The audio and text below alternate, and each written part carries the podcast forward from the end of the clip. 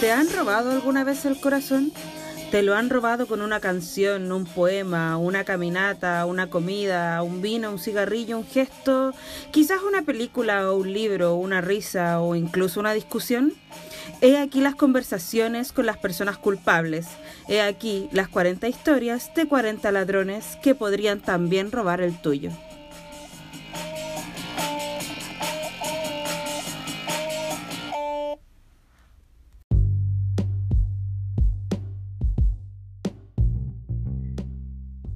Hoy, en este nuevo capítulo de Danae y los 40 ladrones de corazones, estoy con una amiga, compañera que conocí hace poco, pero la verdad es que ha sido una relación bastante intensa, porque sin querer que suene vulgar, nos conocimos desnudas. Nos conocimos en un camarín, nos conocimos básicamente bañándonos, porque lo que nos unió en primera instancia fue el agua. A Nicole la conocí en una piscina, la conocí en la piscina de Peñalolén y ahí comenzamos a conversar, a establecer ciertas amistades, a conversar muchas cosas hasta que luego pasé a ser su alumna en fantásticas clases de yoga a las que siempre había renegado. Finalmente, eh, nos hemos hecho amigas. Eh, puedo, decir satisfactoriamente que soy la madrina de su gato, su madrina borracha. Y quiero que conozcan a Nicole. Nicole es definitivamente una culpable. Es culpable por mostrarme el mundo del rigor, por mostrarme el mundo del deporte, pero también por mostrarme con toda la rigurosidad del mundo un pensamiento analítico, reflexivo y siempre muy crítico. Nicole, ¿cómo estás? Hola amiga, muy bien aquí. Feliz de estar contigo online. Ay, amiga, es la única forma en la que nos podemos ver ahora. Así es, a pesar de que el otro día nos vimos muy románticamente en la feria, amiga. sí, yo debo decir que yo trabajo en la feria, para que no, no, lo, no lo saben, trabajo en la feria los fines de semana y claro, cuando te vi llegar me, me llené de emoción. Fue súper... Es que es muy emocionante porque no te veía hace un montón de rato y fue como... ¡oh! Sí, muy emocionante. Sí, muchos meses. Así que feliz de estar aquí invitada en tu programa. Amiga Nicole, querida, eh, algo que no dije al comienzo es que tú eres diseñadora industrial, pero nada de lo que dije al comienzo tiene que ver con eso. es cierto, es cierto, forma parte de, de mi vida, es un, de, un lapsus que tuve, un lapsus de muchos años, no, no, no un lapsus, pero sin duda que forma parte de, del pasado, creo yo. Sí, diseñadora de la Chile. Nicole, ¿cómo pasaste de ser diseñadora industrial, de estar trabajando, de estar haciendo clases en el área, a ser lo que eres ahora, una persona de las yogas? Eh, ¿qué, ¿qué, pasó? A ver, eh, habría que remontarse bien atrás. Yo, a ver, empecé, me metí en diseño porque me dijeron que podía ser buena para eso. y y durante esa época de los primeros años de estudiar diseño, primero es el, año que es general, bueno, ya no sé si está así en realidad, ya no está así parece. Primero es general y después uno toma la especialidad. Fue en esa misma época en la que yo conocí el Hatha Yoga, ¿ya? que es la práctica de asanas, ¿ya? de posturas, digamos. Claro y eh, de la mano con la vida loca de una estudiante de primero de la Universidad de Diseño, por supuesto, yo de vez en cuando tenía mis incursiones en yoga, pero todo era más bien como un hobby, o sea, mm. porque, era, porque me gustaba, porque era entretenido, le encontraba sentido, etc. Y se fue como desarrollando el yoga en paralelo en mi carrera, que para la cual yo también creo que me fue bien, bien en la carrera, por eso fue igual trabajé en la U, etcétera y eventualmente me di cuenta que, que, el hobby más bien era el diseño y que la pasión era el yoga, como que se dieron vuelta los roles un poco. Eso fue lo que así como súper sintético al final, ya cuando ya estaba trabajando en la U. Pero una cosa ya, ¿cómo pasó a ser tu pasión hacer también tu trabajo, porque claro, una cosa es practicarlo y otra cosa es que te transformaras ahí en la profe de yoga, porque a todo esto con la Nicole nos reíamos así, ultra carcajadas en el camarín, ¿cierto? Eh, y de repente era como, ok, entren a la postura y era como, wow, ¿qué pasó con la Nicole? ¿Cómo pasamos del camarín, jajaja, a, entrar a la postura? Claro, ¿no? Eh, mira, no sé, eh, pasaron, yo, bueno, llevo practicando ya muchos, muchos años y he pasado por varios estilos, por varias escuelas, etc. Y creo que alguien notó en mí antes de que yo pudiera notarlo en mí misma que yo era buena enseñando. Mm. Yo vengo de familia de profes y nunca he tenido paciencia para enseñar absolutamente nada en mi vida. Nada, nada. Yo no puedo enseñar nada. Tengo paciencia con nadie. y y una muy buena amiga del colegio en algún momento me dijo, yo ya estaba practicando regularmente, me dijo, Nico, ¿sabes qué? Tú podrías ir, ella trabajaba de educadora de párvulo en un colegio de riesgo social, en la cisterna. Y me dijo, eh, oye, tú no te tienes que hacerle clase a la, a la educadora de párvulo, tenemos un fondo, me dijo, y tenemos que gastarlo en, en algo que sea un proyecto para, para nosotras. Y yo le dije, oye, pero yo no, nunca en mi vida he hecho clases de nada, jamás. Yo no, no sé enseñar, ¿cachai? No. Me dijo, ya, pero eres buena practicando, igual podrías compartir lo que sabes. y yo, ya, pues dale. todavía estaba estudiando en la UNES Y me pedí un viaje como de una hora y media en micro a un lugar donde nunca había estado en mi vida. Con muchas ilusiones. Y esas fueron mis primeras clases en un jardín de riesgo social en la cisterna y después me recomendaron a otros jardines. Ah, y ahí partió. Ahí te empezaste como a mover un poco en la, en la ilegalidad. La ilegalidad total, porque yo antes jamás había estudiado nada al respecto más que lo que, o sea, yo obviamente soy ñoña, entonces había un tema más allá de la práctica de posturas que estaba haciendo en, en ese entonces, ¿cachai? Claro. Pero eh, sí, fue, podríamos decir que fue la ilegalidad. Oye, y ahí, bueno, ahí tomaste un curso, porque tengo entendido que, que para poder ejercer como de profe de yoga hay que hacer un curso y todo, ¿no? Mira, es bien, es bien hippie el tema. Tú podéis tomar un curso como podéis no hacerlo. Eh, porque no hay ninguno en realidad que lo, que lo, que lo fiscalice. Ya, súper. Y, y, el tema con, con enseñar prácticas de yoga tiene mucho que ver con la práctica, creo yo, misma. Mm. Entonces, yo considero que uno no puede meterse a estudiar y practicar, o sea, a estudiar yogas como uno entra a la universidad, que uno entra a la universidad y no sé nada. O sea, yo entré a diseño no tenía idea de nada. Para mí, estudiar y meterse a un profesorado de yoga requiere de muchos años de práctica previa. Eso es lo que yo eh, estimo conveniente para el tema. Mm. Y eso era lo único que yo tenía, años de práctica previa. En ese sentido, eh, me lancé nomás. Mm. Y después me metí a, estudiar porque eventualmente, obvio que te sirve como un cartón, ¿sabes? Claro. Quizás en alguna sala o así como en gimnasios, quizás, donde hacen Claro, pero el tema del yoga funciona muy del boca a boca también. Claro. Y, y, es muy, muy de etiquetas. Entonces, ¿con quién has practicado? Juanita, fulanita, no sé quién. Ah, entonces te, te meten en un, te encasillan, ¿cachai? Con, como tiene mucho que ver como con un linaje. Entonces de ahí, de ahí te sacan las fotos y a mí nunca me, me pedí un currículum para yoga, jamás. que aparte igual es como una relación súper de maestro aprendí, encuentro yo. Como que igual yo he hablado cuando, cuando podía practicar contigo, era súper como después comentando con amigas o amigos que hacían yoga, como que eran yogas todos súper diferentes además. Porque aparte el yoga tiene como caleta de, especialidades, como muchas menciones. Totalmente, es todo un mundo. Entonces hay un montón de etiquetas, hay muchos linajes, y entre los linajes uno se, se conoce. En el fondo, el mundo del yoga es súper pequeño, mm. Pequeño. Eh, y los linajes son bien claros, porque las personas que lo trajeron a Chile son súper particulares, ¿cachai? Claro. Entonces yo en el mundo en el que me muevo, la mayoría de las personas se conoce así de boca a boca, y si tú le dices practiqué con esta persona, te conocen, y, pueden incluso eh, saber cómo es tu práctica. Claro. Cuál es tu estilo o, o para dónde va, ¿cachai? Muy de influencia. Oye, ¿qué, qué, qué entrete igual? ¿Qué, te motivó a dar este paso como de dejar totalmente el diseño atrás y, encargarte de otras cosas? Porque igual tú tenés como una relación súper sensible con las cosas, como que para mí es una mirada estética sobre las cosas, pues como que tenéis, siempre que hemos conversado tenéis como esa, esa lógica igual en ti, no es que te hayáis disociado de la Nicole diseñadora. claro. Pero sí, ¿por qué?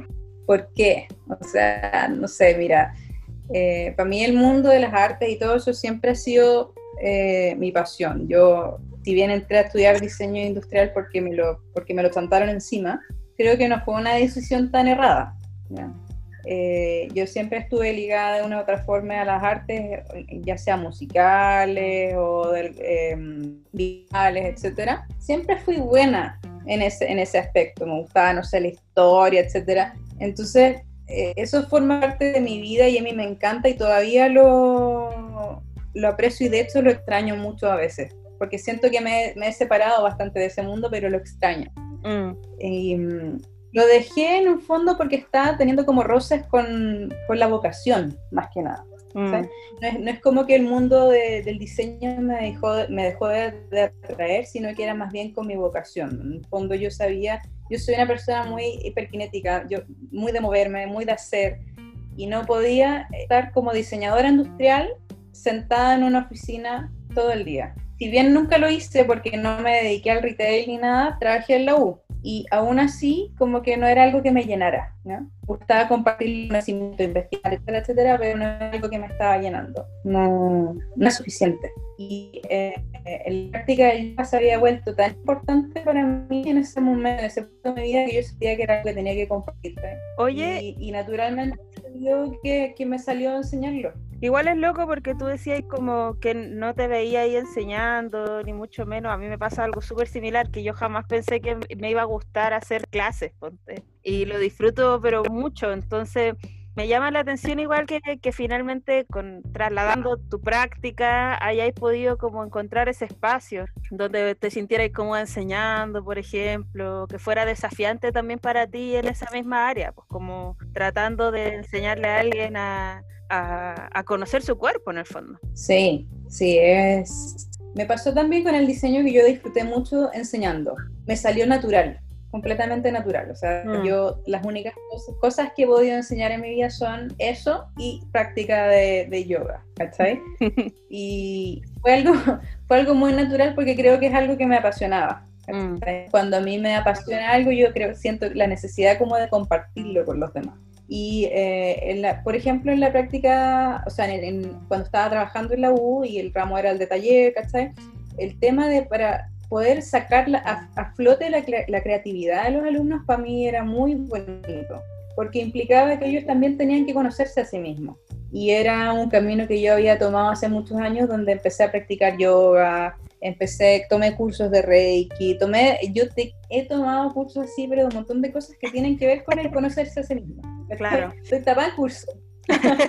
y, y, el diseño se dio muy bien que la dupla con la profe con la que trabajaba, que también fue mi profesora, y entonces somos amigas de mucho tiempo, teníamos las dos como un camino espiritual en conjunto. Mm. Entonces se dio muy buena la dupla creatividad, espiritualidad, porque también aplicábamos cosas de, ese mundo en, el taller de diseño. Qué, qué, bonito, porque además, bueno, a mí me gustaría contar que yo siempre fui negada al asunto de, de las yogas, del yogi, como yo le digo coloquialmente. ¿eh?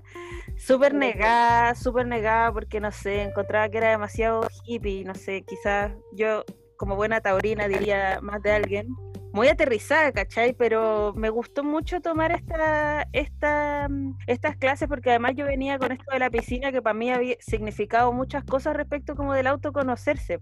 Y yoga entró mm. como en esta misma línea, entonces fue súper bonito como primero verte como en acción como profe, digamos, y en la práctica y todo, y fue súper llenador y, y creo que, mm, bueno, los que hemos podido estar en clases que te conocemos, y hemos comentado, es como, en verdad eres una súper buena profe de yoga, como tratando de no exigirte así como porque sí, sino que es como, dale, tú podés más como un coaching, así como que en, la cabeza de uno resuena un poco como si fuera como ya dale si puedo, ya dale la, la pierna más acá, uh, oh, sufriendo, pero igual como logrando esa postura o, o estando súper consciente de que si yo hago esto y muevo la pierna para acá, entonces me va a poder salir. Y creo que eso es súper bonito porque como que tú eres como una mediadora para poder darte a conocer, como tú mediáis para que los demás podamos conocernos mejor. Y yo no sé si todo el mundo tendrá este proceso tan, tan consciente o no, pero creo que es súper, súper bonito. Es como, como que en el fondo igual te metí en la espiritualidad o, en la cabeza, en el corazón de, de, la gente que toma clases contigo. Puede ser, es que en el fondo el proceso del yoga yo lo encuentro tan, tan bonito, tan bonito. Porque eh, parte como de desglosando es como todo el mundo lo explica así en el fondo, y tienen razón, es que es como una cebolla, ¿cachai? Tú vas sacando las capas de a poco y primero tú te enfrentas como una práctica bien física y bien técnica, que, son, que, podríamos decir son el, hacer posturas nomás.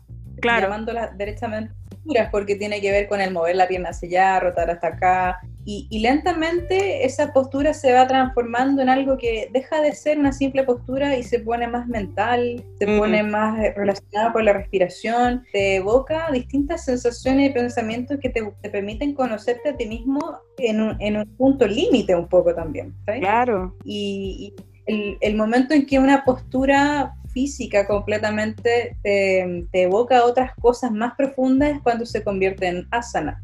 Mm. Eh, una asana de yoga, propiamente tal. Deja de ser una acrobacia, deja de, ser parte de, algo estético nada más, ¿cachai? Se convierte en otra cosa que, que, que te, te, permite conocerte más a ti mismo. Sí, qué, qué bacán, lo, encuentro súper bonito, pero me gustaría hablar de esto contigo también, y es que esto que nosotras mencionamos que es tan bonito, que, que tiene como este lado espiritual súper importante, hemos podido conversar también en los camarines, que uno en los camarines habla tantas cosas, amiga. Debería grabarse los camarines, creo yo. Totalmente, me encantaría hacer esa prueba, pero eh, sí creo que como todos los mundos tienen algo turbio, tienen algo como que se aleja de esto bonito que estamos hablando y, habíamos comentado también como acerca de documentales que habían salido o escándalos como tu SQP del yoga, que porque era que, pasaba como si tú nos pudieras contar como también qué es lo que no te gusta del, yoga o del mundo que que lo contiene, digamos, como porque una cosa es la práctica y es lo que se da, que hemos estado conversando y que creo que es, genial, pero hay otra arista que es como la institucionalidad, por así decirlo. Eh, bueno, yo te puedo hablar desde la institucionalidad que conozco más cercana, porque obviamente, como habíamos dicho antes, existen varias ramas del yoga, cada una con su propia institucionalidad y sus propios vicios. Claro.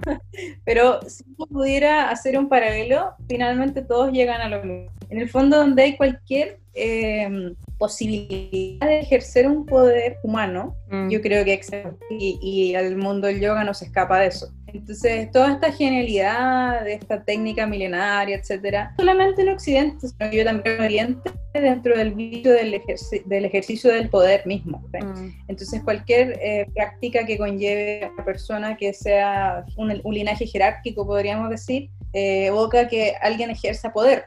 Y el poder, ya sabemos, en, en, el ser humano conlleva a buenas y malas cosas. Corrompe. Corrompe, corrompe totalmente. Y el yoga no está lejos de eso. Imagínate, en el fondo tú, tú eh, profesor, tenías acceso a un montón de cuerpos en, en una sala, mm. Cuerpos de personas que están transitando por distintas situaciones, todas, distintos contextos, y hay gente que es más eh, sensible a caer dentro de lo que uno pudiera o no decir en una sala. Claro. Entonces, eh, en, una práctica de yoga te da una situación heavy que es que estás y sueltas y liberas tu cuerpo, permites que una persona lo toque y lo corrija, mueva, y eh, dejas entrar y salir muchas cosas a tu, no solo en tu físico, sino que también en tu mente. Entonces tienes una persona que te está haciendo que hagas algo con tu cuerpo, que lo movilices, te lo puedes ayudar, etcétera, y, eso cala no solo físico, sino que también psicológicamente. Y yo me imagino que como hay psicópatas en todo el mundo, alguien, más de alguno o alguna se habrá vuelto medio loco con eso y, y hacen daño finalmente. Oye, eh, sobre eso como de tener acceso a los cuerpos, conversábamos a propósito de lo que había pasado con el movimiento feminista, con esta última oleada, como algunos le han querido mm, llamar, y cómo el yoga dialoga de alguna forma con estos movimientos que son sociales, o sea, el yoga, por muy espiritual que sea, tampoco puede desmarcarse de lo que pasa en sus contextos, digamos. Eh, ¿Cómo lo veis tú? ¿Cómo, cómo sentís que, que le cuela o no, o que le atañe? Porque mm, porque claro, tenía esta cercanía, esta proximidad corporal que también conlleva confianza, o sea, como uno estudiante o alumno de, de yoga, uno quiere ir y claro, si tú me tenés que, no sé, tocar el brazo, la pierna, y ahí pueden haber otras situaciones un poco más incómodas quizás, tú me vayas a corregir y todo bien, aparte yo te tengo mucha confianza, somos amigas además, como, bueno, nos conocimos desnudas, pero, pero... Yendo, no, yendo más.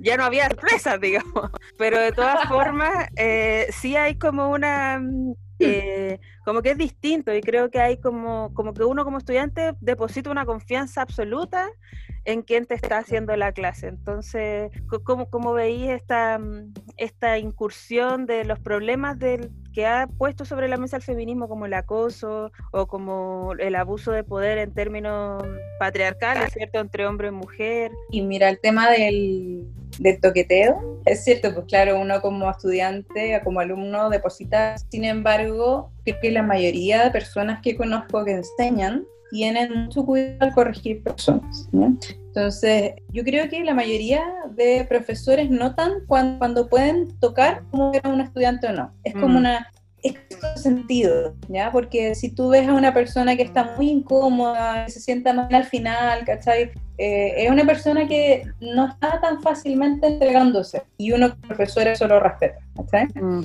y obviamente si algo requiere de una corrección más profunda, etcétera, que, que requiera como de, no, obviamente acercarse un poco quizás a una parte más pública, podríamos decir, uno siempre pide permiso y lo hace solamente si es 100% necesario. Mm. Primero, primero la, uno verbaliza la corrección, la verbaliza. Y eh, si, si, es necesario, uno podría profundizar más y, y, algo que se acerque mucho más a algo que podría como incomodarlo a uno como persona, siempre ocurre con estudiantes de muchos años, de muchos años. O sea, en el fondo creo que tú y yo podríamos hacerlo, ¿cachai?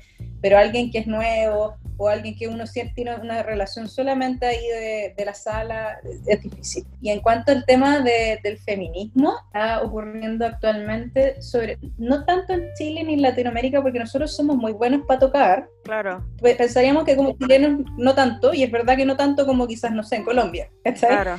Sin embargo, con respecto a, los norteamericanos, a los eh, Estados Unidos, Canadá, etcétera, ellos ya como que ya transitaron todo esta, este tema y están en, están actualmente las clases muchas veces se realizan, por ejemplo, al principio de la clase, el profesor indica que todos cierren sus ojos y que quien no quiera ser tocado que levante su mano que no quiera ser corregido eh, físicamente, que levante su mano. Entonces todos ah. tienen los ojos cerrados y algunos levantan las manos, otros no, y el profesor los ve y listo, todos abren los ojos y, los toma en cuenta, ¿cachai?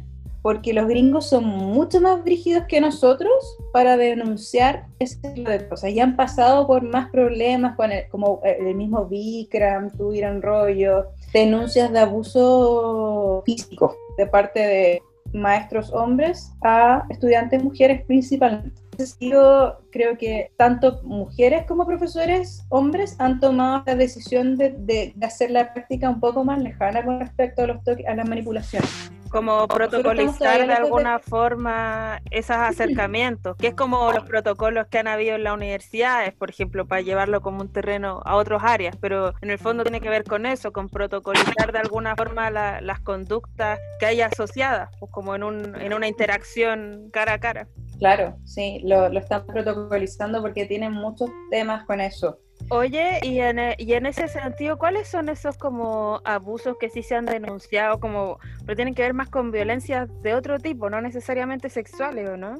Claro, tienen que ver más con violencia física de agresiones. agresiones, claro, no relacionado a lo sexual, sino que violencia verbal, maltrato verbal, eh, maltrato físico, relacionadas con abuso de poder justamente. Claro. Como una persona que ya se le está pasando un poco las revoluciones y se cree con el derecho de, de patearte muy fuerte para corregirte o de tratarte de estúpido, que es que acá en vez de decir, Igual que duro, porque es como precisamente en ese momento de confianza, ¿cachai? Como como que también uno, yo creo que alguien debe sentir como, hoy, no, igual tiene razón, como que ahí igual entra el, la psicológica a operar, creo yo, como, no, sí tiene razón, como que uno pone en una situación asimétrica y evidentemente son los estudiantes o los alumnos los que ceden ante esa como presión, entre comillas genera como todo un, todo un ambiente para que se dé lo que tú estés diciendo ahí en una sala donde están todos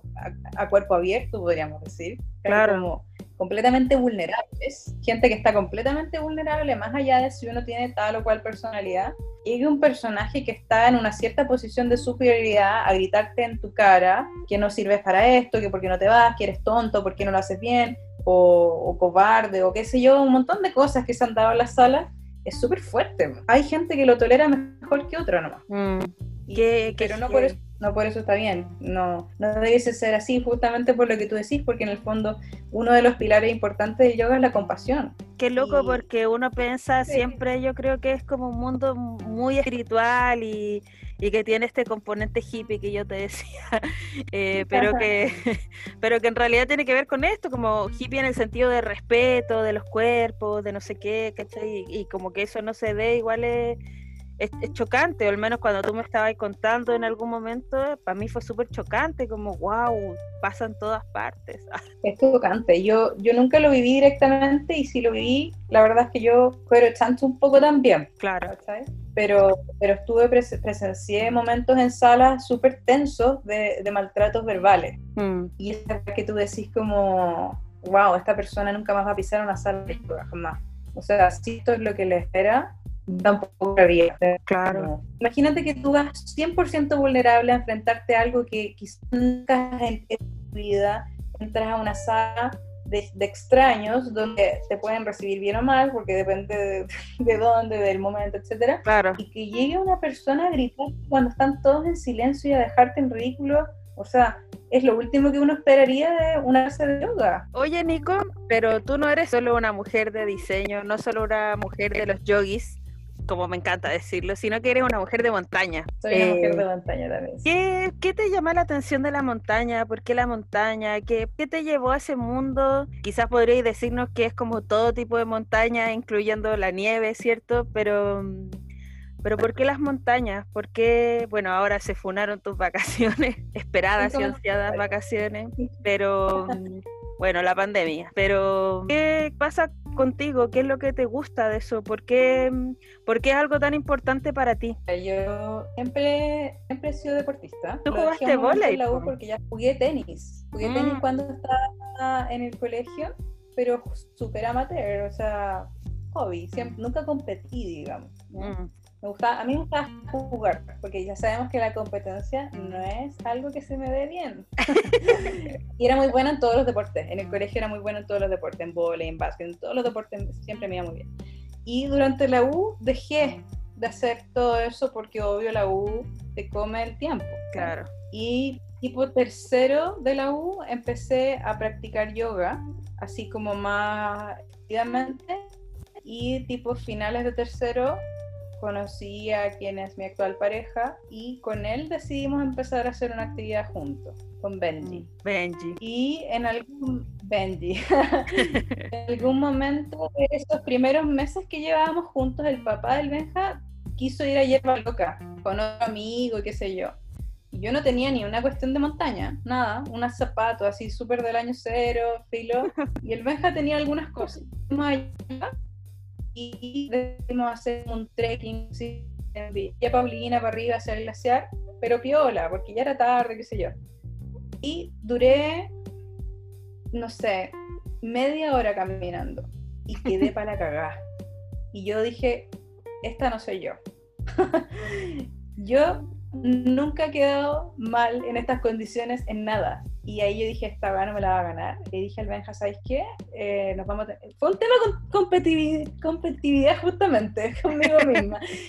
Le dije al Benja, oye, ¿sabes que esto hay que hacerlo de nuevo? Porque no puede ser que estemos en este estado físico de mierda. Y empezamos a comprar cosas De a poco, claro. Empezamos a hacer algunas salidas, de a poco, porque son súper caras las cuestiones. Entonces nos compramos, me acuerdo, fuimos a una tienda y nos compramos dos bastones, una primera capa de polera y eh, nada más. y con esos bastones empezamos a salir y, y, descubrimos que era como, como algo que nos encantaba. Yo cuando era chica andaba siempre en, en la montaña, viste que ahí en Peñalolén antes no existían todas esas casas para arriba. Pues. No, pues. Entonces yo iba en bici, íbamos en familia y había arroyos y un montón de cosas y a mí me encantaba. Y creo que me reencontré un poquito con esa naturaleza que me gustaba mucho cuando era chica. Mm y después nos fuimos poniendo más cuáticos. Sí, porque tengo que decir que usted, yo he visto los preparativos de Nicole y Benjamín cuando se van a ir, cuando se van a ir y es como, wow, tienen todo, tienen todo.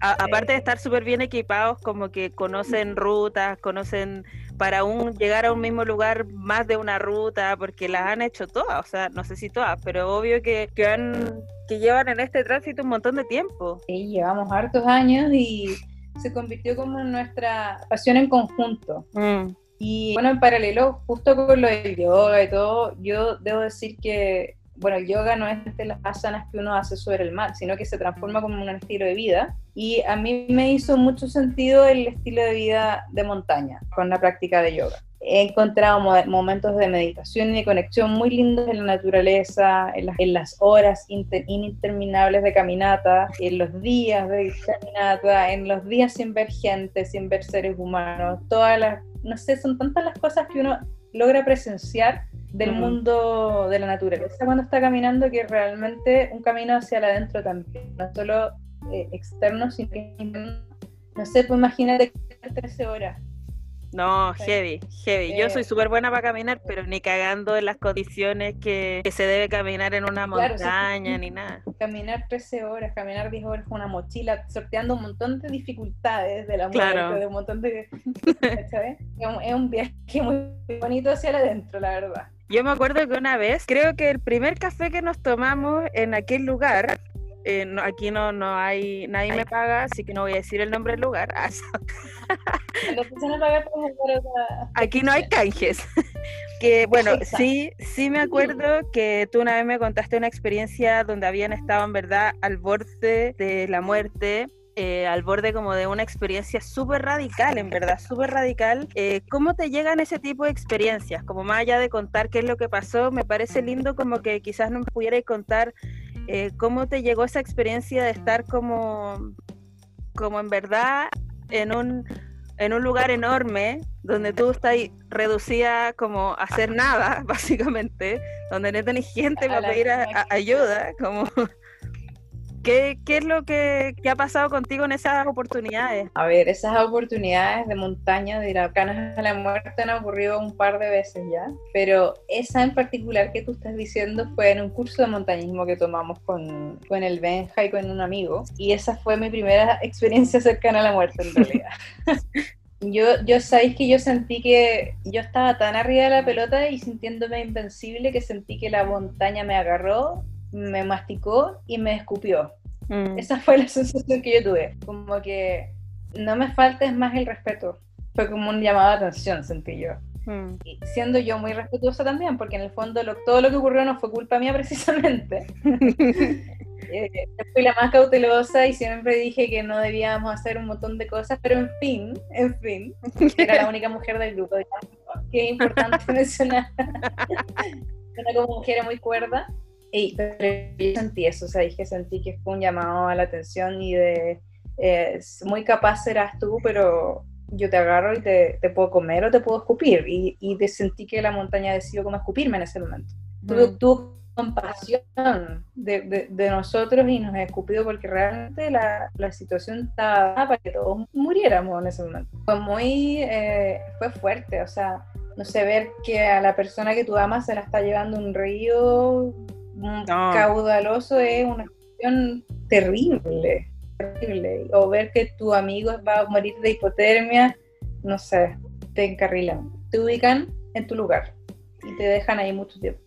Quiero agradecerte por, por abrir tu corazón igual, como que fuimos rondando por una conversación muy, muy espiritual pero que al mismo tiempo yo sé que tú te lo tomáis todo con mucho rigor, como que claro que para ti tiene un aspecto interior, pero creo que también tiene este aspecto como más, más, más de adentro y, me gustaría agradecerte por compartir eso, porque sé que tampoco no, no es tan fácil para ti de pronto llegar y decir como, no, a mí me pasa esto, como que creo que quizás no son tantas las personas que pueden acceder a ese mundo de ti.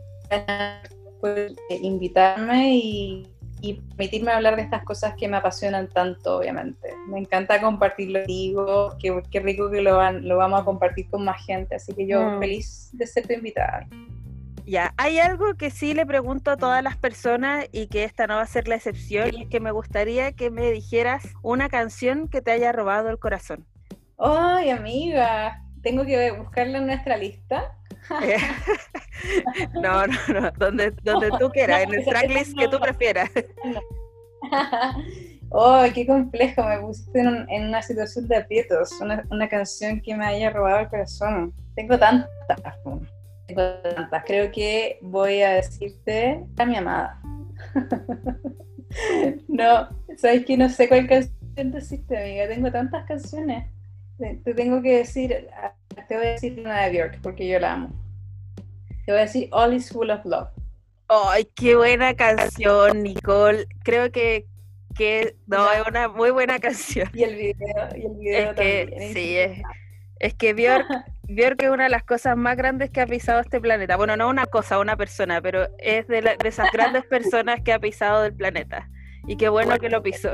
Yo, la, yo, ella es mi artista favorita todos los tiempos. Lo encuentro la tremenda mujer, tremenda, tremenda artista. Eh, una deidad de la creatividad. Debería salir como en el panteón. De verdad. All is Full of Love es un tema precioso que siempre se me viene a la mente cuando estoy en la montaña. Oh, qué lindo. Nos vamos entonces con esta canción. Eh, y antes de, irnos con la canción, me gustaría mm, decretarte como culpable, decretarte como culpable por, por haber forjado esta amistad en tan poco tiempo, primero. Eh, y también quiero, quiero declarar culpable por todo lo que dijimos. Creo que eres una persona muy maravillosa que a veces cuesta un poco como entrarle. Em, pero sí quiero, quiero darte las gracias por haberme robado el corazón a mí y por eso estás invitada a este cuchitril. Un besito, amiga. Gracias Un beso, amiga.